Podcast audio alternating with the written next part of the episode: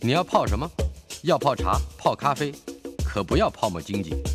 要泡泡糖、泡泡澡，可不要梦想成泡影；要泡菜、泡饭、泡妞、泡书本，就不要政治人物跟咱们穷泡蘑菇。不管泡什么，张大春和你一起泡新闻。台北 FM 九八点一 News 九八九八新闻台，给个说法单元，民间私改基金会的常务执行委员施宏成律师在我们的现场。施律师，是如果要讲 We don't believe you anymore，你会跟谁讲？我我 我还想不出合适的对象想一想，等一下我还会问你一次。呃，我们今天有八九十个题目啊，呃，末代视线这四个字很震撼，以后不会再听到大法官视线是吧？应该说以后的话不会有大法官解释这个，以后的话会采用宪法法庭的方式，那最后一号大法官解释文是多少号？就是八一三号。八一三号。，对，嗯，也就是呃，解释末代视线是怎么回事的，这个 是不是？呃，不是不是，他是解释有关于历史建物呃的一个补偿的问题。哦，历历史建物就是古迹了。对对对对对。嗯我我先讲一下这个这个最后呃，我们说的末代视线八一八一三号解释的这个背景哈。嗯其实，在土城有一个叫普安堂的，它是一个斋教的那个寺庙。它在呃一九一五年的时候呢，因为那个日治时期的时候被宣呃宣布这个斋教是非法的，嗯所以他当时他这个这个普安堂这个堂堂产呢是交给这个新庄的这个慈幼宫管理。是然后可是慈幼宫管理的时候，在在一百一呃应该说西元一九七七年的时候，慈幼宫把这个土地登记在自己的名下，嗯，然后后来，然后甚至提告说这个地上物普安堂侵占这个慈幼宫的土地。嗯，当可是他后来他是胜他本来是哎，这不就是是乞丐赶庙公吗 不是吗？也有有有点这种情形，所以当时这个慈幼宫后来胜诉之后，他要去拆这个他还胜诉了。对他胜诉，可他后来要去拆这个普安堂的建物的时候，就导致很多的有一些民间的一些抗争。嗯后来这个慈呃这个普安堂他做了另外一件事之后，他申请申请那个新北市政府把自己登记成所谓的历史建筑。嗯，那登记成历史建筑之后呢，慈幼宫他要去拆它，或是要去拆了。对，或是要去把它处分掉，都会受到一定的限制。嗯然后慈幼宫就因为这个来提起，因为他一直认为说新北市政府把它认定为历史建物，这个处分是违法的，他就提出。诶、等于说他历次就去告新北市政府，但是一直败诉。后来他就一直走到所谓的市县这个程度。然后市县的结果，大法官是认为说，呃，因为呃新北市应该说持佑公他是认为说，当时这个土地既然是我的，那你要指定为历史建物，把普安堂指定为历史建物的时候，你应该得到土地所有人的同意才行。嗯，可是呃，他没有得到我的土地所有人同意，所以我就是持持有公。对持有没有得到持有公的同意。可是嗯呃，大法官是认为说，就这一块来讲，呃，他认为说，所谓的历史建筑，既然是富有所谓的文化性或历史性，本来就不需要土地所有人的同意。嗯，所以他认为说这一块来讲并没有违宪的问题。但是比较有问题的是说，因为慈幼宫的这个。应该说，普安堂被指定为历史建物之后，他就不能够去交易买卖。就是说，慈幼宫虽然占有这个突然土地是他的，但是因为上面有普安堂这个历史建物，嗯他就没办法去出售或去把它变卖。难道慈幼宫本来还有意思想要卖掉这个普安堂吗？诶、不知道他有没有这个意思，但是至少在法令的限制上，他要处分，就是要变卖或设定一些东西的话，他就会受到文呃文化资产保存法的一个限制。嗯然后他就认为说，这样的部分还是有侵害到人民的财产权。他就，嗯可是针对这个部分呢，大法官认为，确实这个文化资产保存法就这一块来讲是有违宪的疑虑的，因为他认为说，呃，既然这个持有公的这块土地没有办法去自由处分的话，嗯那就是等于说，他对于国家指定呃，对于国家所谓的指定成呃普安堂指定成历史建物所所谓的特别牺牲，这时候国家就应该针对这个特别牺牲给予补偿。谁给？国家国家给，就是我们给嘛。对对，就是我们给，我们老百姓给嘛，没错怎么又是我们老百姓给？因为国家不能，就政府不能处理的问题，就让我们出钱。诶、应应该说，假如说，因为这是一个历史的建筑嘛，它具有文化性的文化性的一个历史的记忆。现在反正总而言之，就是曾经在一九一五年受委托来管理，嗯，这这个产权的对对对产产业的，呃，这个持持有公，对持有公，现在乞丐赶庙公，把就准备要处分他受托管理的普安堂，对不对？呃，这件事情嗯到底还有没有更多可以让我们理理解谁对谁错，谁是谁谁非？至少比例上呃应该有一个比重嘛。呃，我我我是说在，假如说就是说他们的历史背景来讲的话，会比较有争议的一一点，是因为当时这个呃托管的这个情形，其实是嗯在所谓的日治时期。是，然后日治时期的时候，因为这个普安堂，它是因为它是好像当时有类似，呃，他们说这叫斋教寺庙，以前叫做好像吃菜教，好像当时在日治时期有有有类似抗日的这个活动，所以他才被、嗯被认定是一个非法的，所以他把财产才转交给所谓的持有工去管理。嗯但后来就是脱产，免得被没收。对，也也许有这种意思，嗯。所以后来慈幼宫在民国就是在民国六十几年的时候，他打诉讼他是赢的，嗯，产权土地的产权就是他，但是建物他没有产权，他只有土地。就是土地的产权还是属于慈幼宫的。，对，嗯啊，就因为这样，可是我们现在已经没有办法回溯到之前，但是至少从现有的司法的判决资料来看，慈幼宫是有呃普安堂的土地的产权，哦。但但没有建，物。所以他并不是乞丐改庙公，对。他自己是庙工。对对对对，啊。所以目可是就是对，可是对于持有公来讲，它最大的一个问题是说，虽然说呃我们的文化资产保存法有给予他说说你地价税可以有百分之五十的减免，然后他只要有继承的话，遗产税可以免缴。嗯可是，在大法官来讲，都认为说这些给的优惠来讲，就是因为因为既然你的土地使用都已经受到限制了，那本来你的税捐就应该是就要减少，这是一种相对平衡的概念，嗯所以并不是给他一个特别优惠。嗯而可另外一个现实是说，持有工他确实土地之后都不能再用其他的利用了，嗯所以他认为说还是属于一种特别牺牲，那国家就应该给予补偿。那至于要什么补偿的话，大法官没有明示，大法官只是说在两年内的话，应该要给要修法，然后要修法的说，修什么法？文化资产保值。对，对对，然后要针对这一块的话，要看说要怎么来处理会比较好。呃，也没有提供一个怎怎么样修法的方向嘛哎、。目前没有，看资料是没有。所以看起来这就是公庙跟公庙八加九八加九啊。呃，好，另外一个很罕见的案例，呃，法官女法官哦，对，嗯，不认定或者不承认有配偶权这件事。呃，因为原配向她丈夫的外遇对象求偿，但是败诉。对，原因是他碰到了这位法官，是吧？呃，呃，应该说这个法官认为说，呃，配偶之间没有所谓的配偶权存在，是实务上非常罕见的案例。但我先讲一下这个案件事实哦，就是陈姓妇人主张在呃民国一百零八年的四月到六月的时候呢，嗯他的账就是他的他的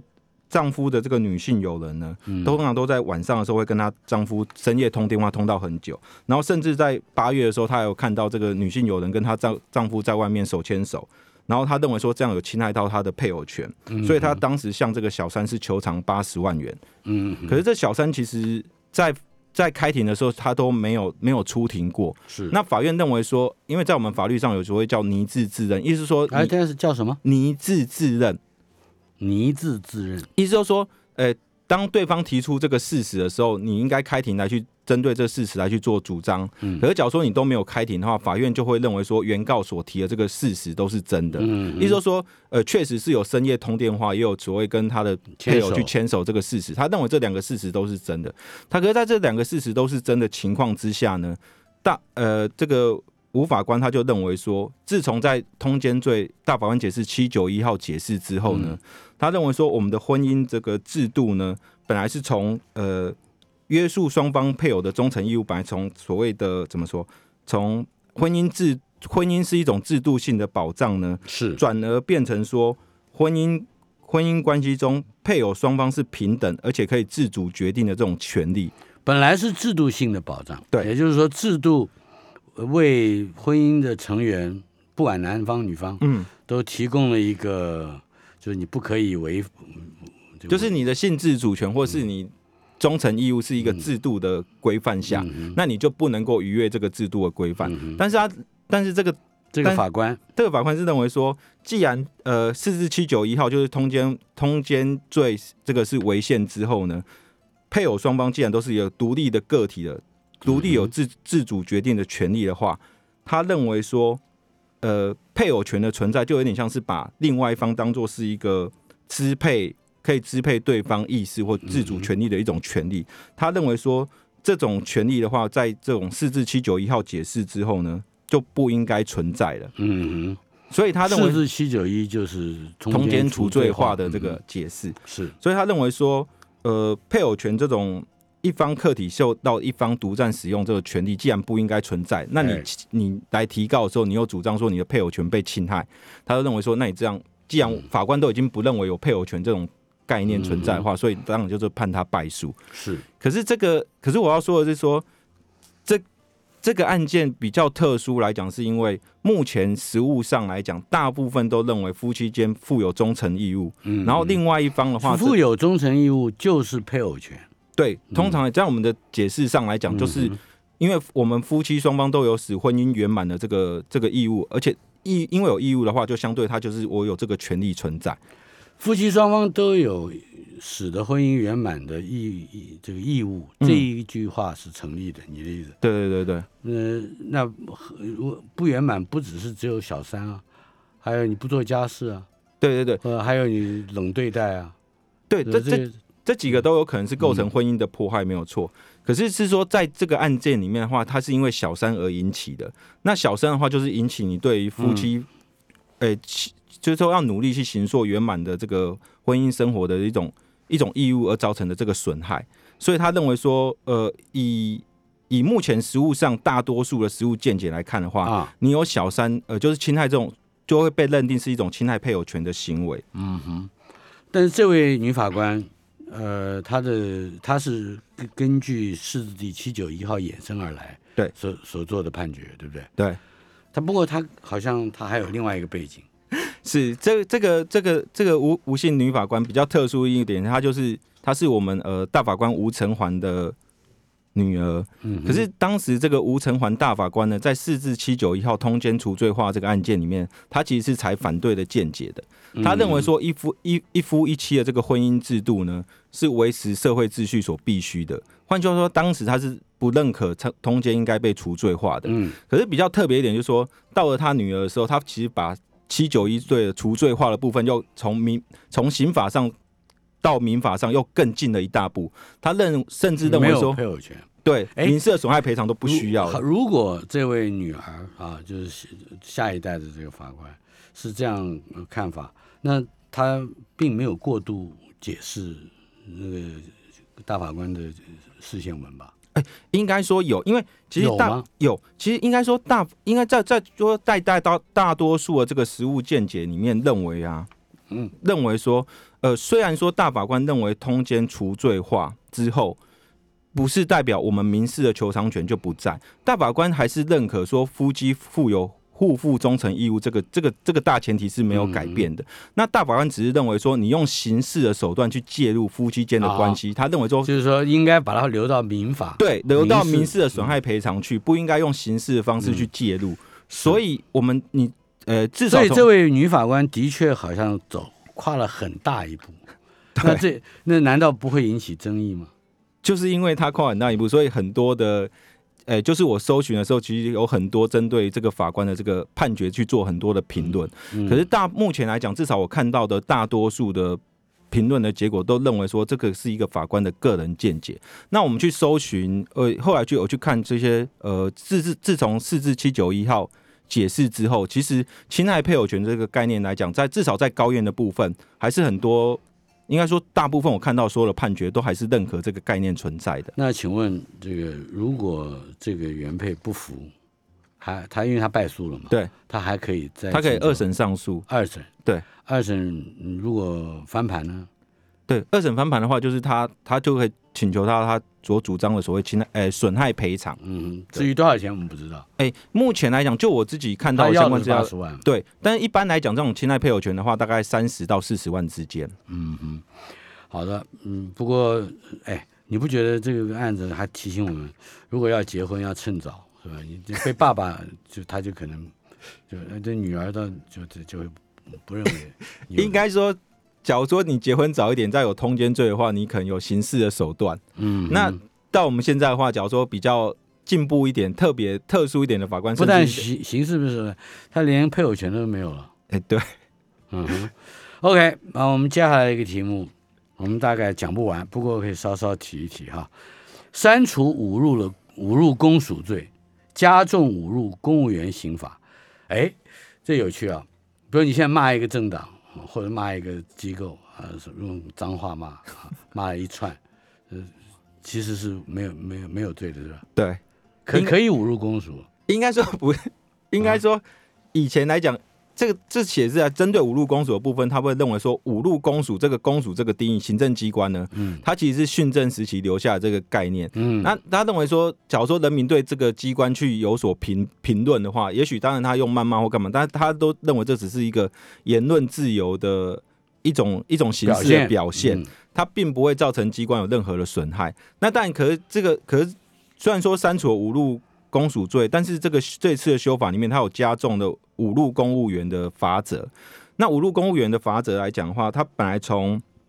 诶六个月以下有期徒刑，嗯然后现在变调整成说一年以下有期徒刑、拘役或十万元的罚金。嗯这两个会有比较大的区别。我我倒是认为说，在五路公务员这一块的话，因为他加重其刑之后啊，会有有立法委员就认为说，这个之后，假如说在做一些陈情抗议的活动来讲的话，像以前这种陈抗，你侮辱公务员，嗯你对公执行的公务员，你有一些呃谩骂或干嘛的话，嗯原则上都不会被不会有刑责，就不会进去关。可是现在你只要判判七个月以上的话，就可能会有刑事罪的，你就可能要入监服刑。有立法委员认为说，这可能对未来的这种陈抗来讲，会造成比较陈情抗议活动，对陈情抗议活动，对，因为以前示意会要，假如说有警方到现场维持秩序的时候，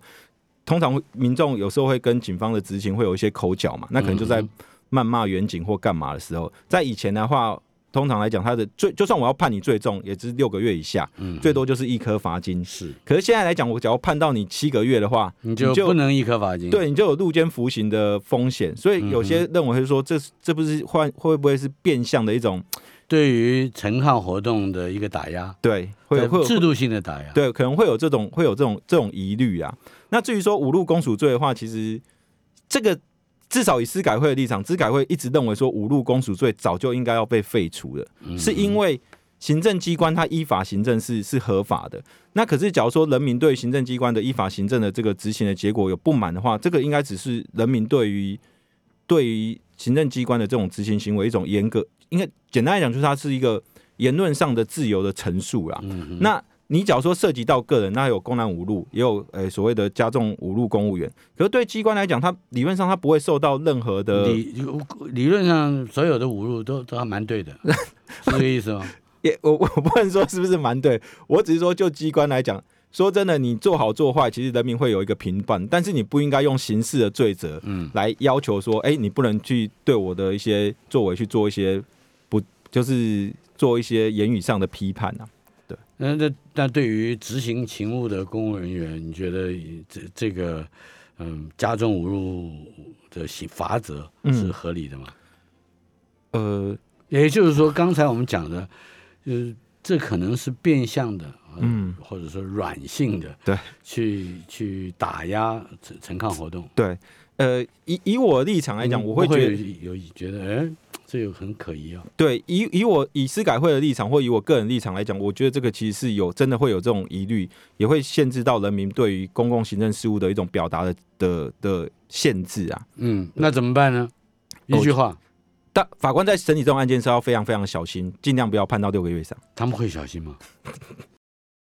今天进行的单元，给个说法，民间司改基金会的常务执行委员施洪成律师在我们的现场。施律师啊，是，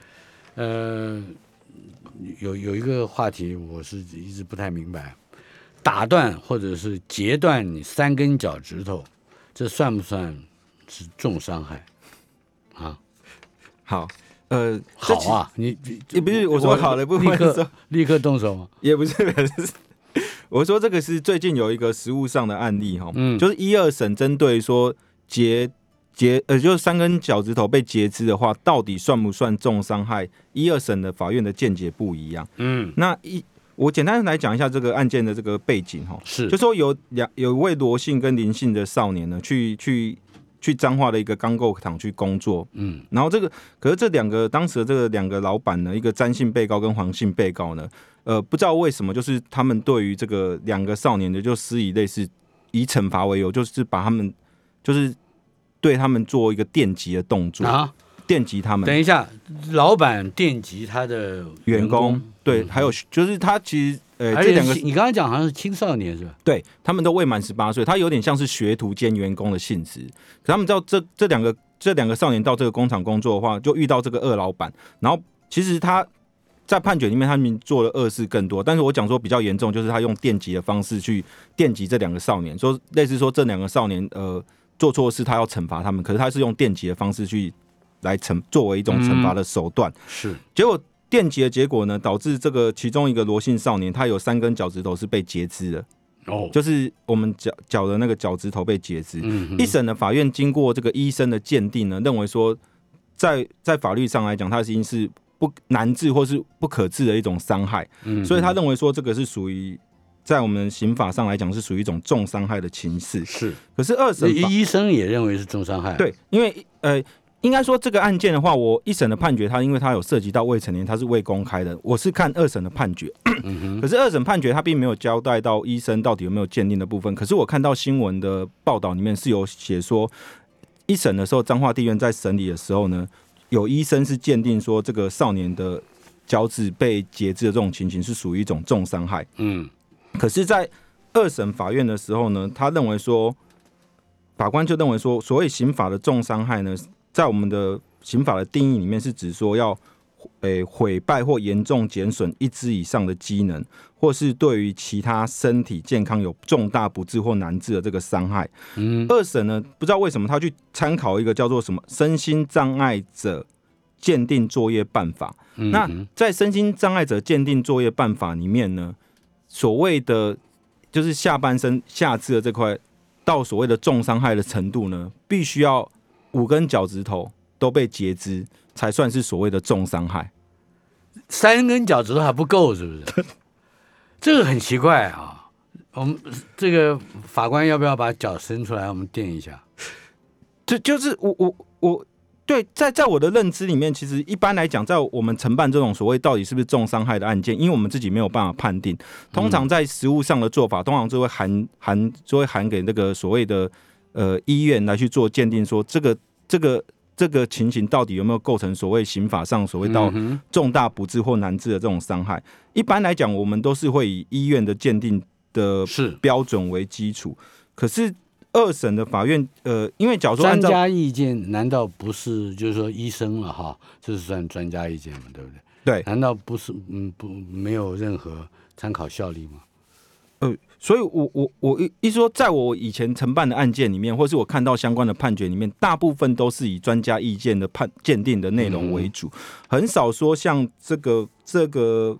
这个呃二审的法院，他直接是以所谓身心障碍者这是哪个法院的哪个法官呢？呃，是台中高分院的判决。那法官是谁呢？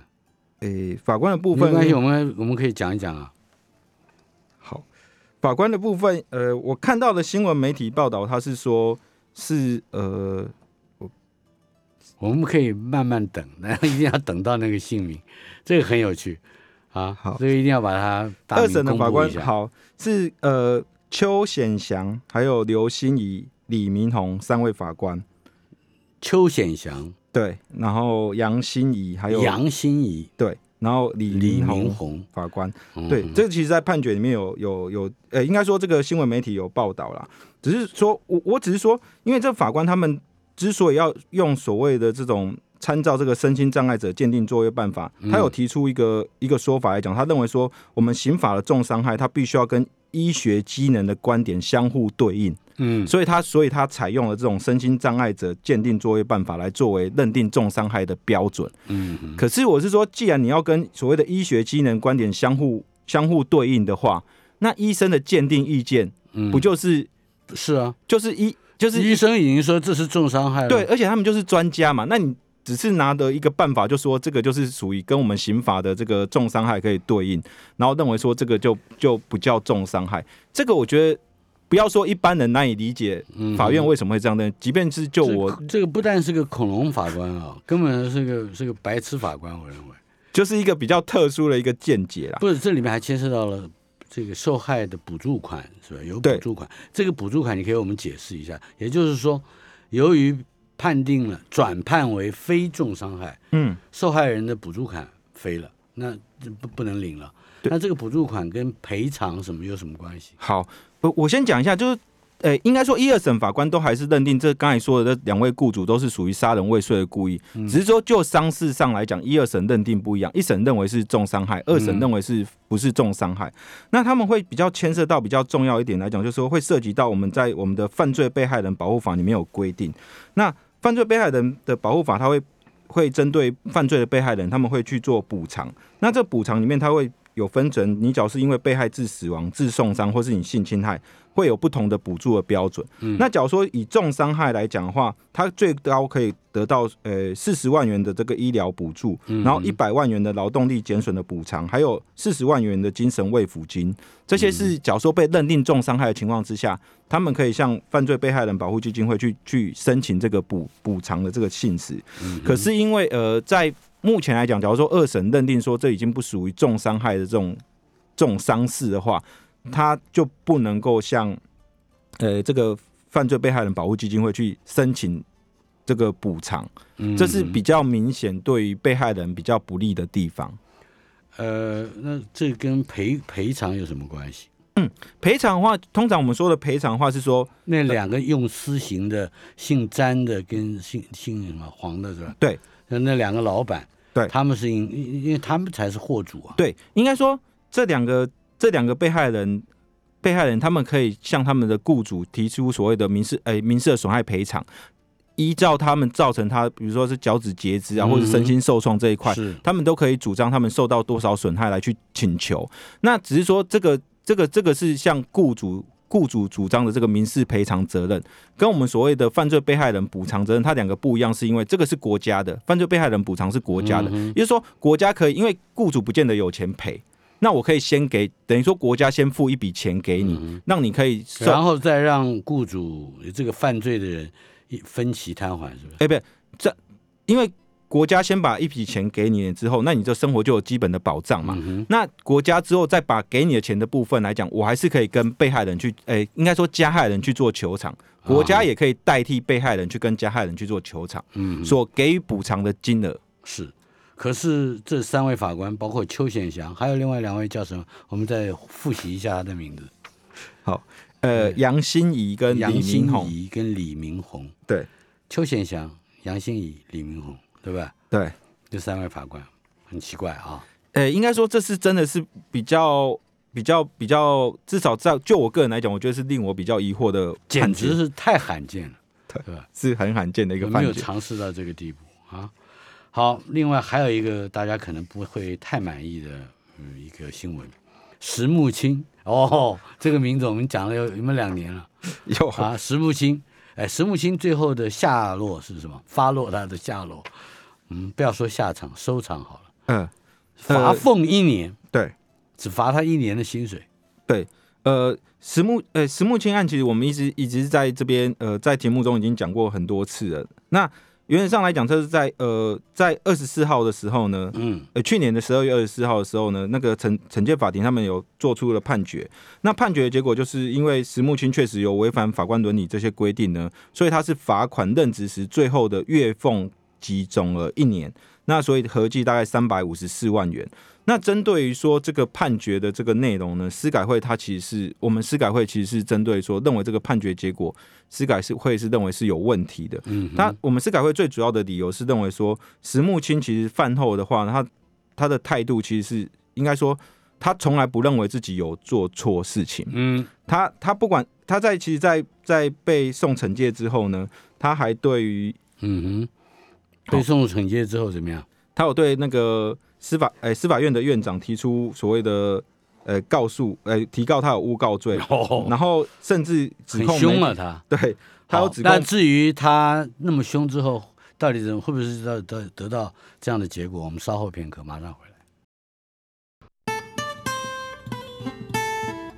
台北 FM 九八点一 News 九八九八新闻台，给一个说法单元，民间司改基金会的常务执行委员施洪成律师在我们的现场。刚才讲到了石木清罚俸一年，哎，可是我脑子里面还是没有办法忘记邱显祥、杨欣怡和林明宏这三个法官，他们判、判判那个脚脚脚趾头被截了三指嗯，的青少年罗姓少年，对不对对？对对对对。他他他他他怎么能说他不不能算重伤害？哎、应该说就。就法院的这个整体认为说，这两个雇主确实是因为他们用电击的方式，有可能造成生命危险。对，这个这个其实他们都是认可的，所以他们针对这两个雇主，他们的判决还是认为说这两个雇主有杀人的杀人未遂的故意啦。嗯，所以他们还是就刑度上来讲，呃，还是属于杀人杀人罪的这个范围。只是说就伤势的认定上来讲的话，呃，三根脚趾头，哎，这三个法官一个人给我垫一根脚趾头，那他都恐怕都会认为我重伤害。对，应该说在我们法律上来讲，其实我们的实就是自。假如说我们跟一般人解释所谓刑法上的重伤害的话，大概一般人是比较不能理解。像我们举个例子来讲，比如说你发生意外事故，你车祸好了，你可能脾脏、内脏那些都破裂或干嘛的，你甚至被发出病危通知。可是事实上，假如说你后来去医院都把它医治好之后，没有法，对法院不会认为你受到重伤害的伤害，他只会认为他是一个身体好也不行。就是说医就是医疗技术好了之后，就不会有这种情形发生。嗯，可是在这里面，我比较不能理解，因为他被截肢了。通常在被截肢的不能恢复了，对，不能恢复的状况之下的话，也不能好好走路了，哎、那怎么能叫不是重伤害呢？就是他的这个，所以他这个就才会变成一个新闻瞩目的一个焦点，算是一个比较罕见的一个判决。而且嗯重点是，呃，假如说新闻媒体讲的是真的，一审已经经过医生鉴定的话，嗯都认为是属于重伤害的范围。二审突然间自己跳出一个，呃，说为了跟医学观点能够互相辉映，然后用一个残障的办法来去印证说，哎、他不应该属于所谓的重。所以像这种邱显祥、杨欣怡、林明宏这样的法官，能你能因为他呃呃这个缺乏这种尝试，呃而把他送到法官什么惩什么哎惩戒？不，哎、这个是不不行对，因为它其实是涉及到法律见解的问题，就是重伤害的定义是什么？这么脱离常识的见解，哎对还还啊，就是就像我们刚才说的那个配偶权的有没有配偶权存在，或是重伤害要怎么认定，它其实都是属于一个法律见解的一个范围。那法律见解的话是不能够以目前我们的法官法的部分是认为它是不不不不受法官法的评鉴的。那么石木清罚俸一年，我们来回头啊、人民可以接受吗？对，应该说石木清这个案件的话，呃，假如说以司改会立场，他罚俸一年的话，我们也认为说他是不符合惩戒法官的比例原则。嗯，我们司改会有整，因为本件判决他认为说，之所以要惩戒石木清，是因为石木清他身为法官，明知这个富商欧茂中他设有一个案件是，百利案，然后他其实。欧茂忠还有跟石木清去讨论这个百利案，嗯。而且不不排除，因为当时他是做呃最高法院的法官嘛，他可能还会成成为这个上诉案件的承审法官，他还是在案件的这个审理过程中，嗯。去跟欧茂忠去讨论这个案件的情形。是，而且甚至从欧茂忠那边知道他他名下这个未上市的公司有一个联雅公司要股票要让售，嗯。然后他还要让他的儿子去买入这个股票，是。然后甚至哇，这个这个已经可以说罪证确凿了。对并卖出获利。然后其实嗯假如说依监察委员的资料来看的话，石木清他张长期这个买卖股票的话，获利金额可以达到五千四百万，嗯哼，就是以监察委员的资料来估计的话，但是石木清他只有罚俸一年，而且罚俸一年之后呢，他他其实并没有被剥夺所谓的罚俸的话是不影响这个这不影响他作为法官的职务哎。对，而且他不应该说不影响他，因为他已经退休了，他现在不影响他担任律师，嗯所以他之后哼，还可以也也他还可以当当嗯就是法法从事法律的对对对对职业了，就是对。可是其实，假如说我们司改会去整理过，呃历历年受到惩戒法官、检察官的情形，像这种罚俸的话。呃，罚俸的情形通常来讲是所谓的情绪控管不佳、嗯歧视当事人，或是拖延案件，或是有翘班，或是或是什么呃开庭态度不佳，才会被到罚俸。那像这种呃，比如说像收贿的啦，或是呃收贿的话，曾经这是被不是应该关起来的吗？收对收贿就有免职的问题，然后甚至你收受礼物啦，或是你收贿的话也会有撤职，然后甚至你免除法官职务的话，比如说有我们之前有讲过无正副法官，他是请助理按摩，嗯，然后甚至他不时申报加班骚扰部署，或是有怒骂律师，都被至少都被判所谓的免除法官职务，要担任法官以外的职务。啊，可是就慈木清以司改会的立场来讲的话，你既然就是有呃，就是有到这种涉及到案件情节，甚至你还有透过他人去知道这个股股市的这种讯息的交易的话，嗯，你结果你只有罚俸他一年，在司改会认知上来讲是认为说这个惩戒的话是不符合比例原则的。嗯，那最后一个可能是涉及到法律的争议啊，因为其实石呃石木清案件来讲，它是从民国八十几年就开始了。嗯，那我们法官法大概是九十九十二年才开始，所以很多东西都已经超过十年以上的时效。所以，呃，在这个案件里面，其实陈审的法官他有说，因为案件已经超过时效的部分，他们就不予审理。是，可是以司改会的立场来看，认为说，呃，这个案件来讲，其实它既然跟后端的这个情形是有相连的话，这个时效的这个就是呃重大这种违反情势的话，到底是不是适用时效消灭这个制度来讲，司改会是认为这个是有争议的，所以司改会是希望说。呃，监察院能够提起上诉，让上诉审来确定说这个到底有没有时效、离域时效的问题。好的，嗯，但是我刚刚问的第一个问题，你还是没回答，人民到底可以接受吗？我个人你作认为人民之一，以以以我个人立场，完全不能接受。那我们两个人民不不啊，能对，不能接受。那那怎么办？哎、目前来讲，就是呃，司改会是呼吁监察院应该要上诉，让二审法院来去决定说这个刑度，呃，这个判呃惩戒的结果到底是不是符合？这不算惩戒，这是 抚慰啊！你说啊，就少拿一年的钱啊，就这样吧。对，以他所、嗯以他以监察院估计他可以赚五千四百万，他其实只罚俸三百万的话，其实显然是、嗯，他还有还有还有剩，对对对，还剩很多，还不是懒三咩？对。还是还是很大量。还剩很多，嗯，对了，你刚才前面我们有个末代视线，对不对？对。宪法的诉讼，嗯，从今天开始了，是吧？对，宪法法庭，这也就是法庭裁判嗯，会取代大法官的会议解释。对，我们来解释一下这个，只有两分钟时间。好，以前的话，以前来讲的话，我们大法官是以就是做出解释的方式来去处理。那以前大法官解释的话，他必须要大法官呃总额的三分之二出席，三分之二同意才能通过一个解释案。嗯所以，我们事先案相对来讲，原原则上来讲，应该是说比较严谨，而且会比较少。可是之后呢，我们宪法的宪法诉讼已经改成说，采用法庭的形式哎来去做审理。意思就是说，之后的审理呢，就是就很像我们一般去开庭，或者上面会有一些大法官来去做审理。嗯那另外他们做的这个针对这个这个案件的这个议题呢，他们也不需要经过像我们刚才说的三分之二、三分之二的多数决来去做，嗯诶、重度多数决来去做出决议。他们只要超过二分之一以上，就能做出一个宪法的裁判。过半数，对，只要过半数就可以做出一个宪法的那就裁判。对于宪法的裁判会有更多、更更多的应该说对于呃针对宪法有疑虑的疑义的案件呢，嗯，在视线或是得到宪法救济的这个过程来讲啊，在程序上更容易达到共对，更容易达到一个共识。那另外来讲，就是以后可是宪法法庭它会采制采为采所谓的强制律师代理。嗯哼，我们还有一个话题来不及了，我们嗯下个礼拜再说。好，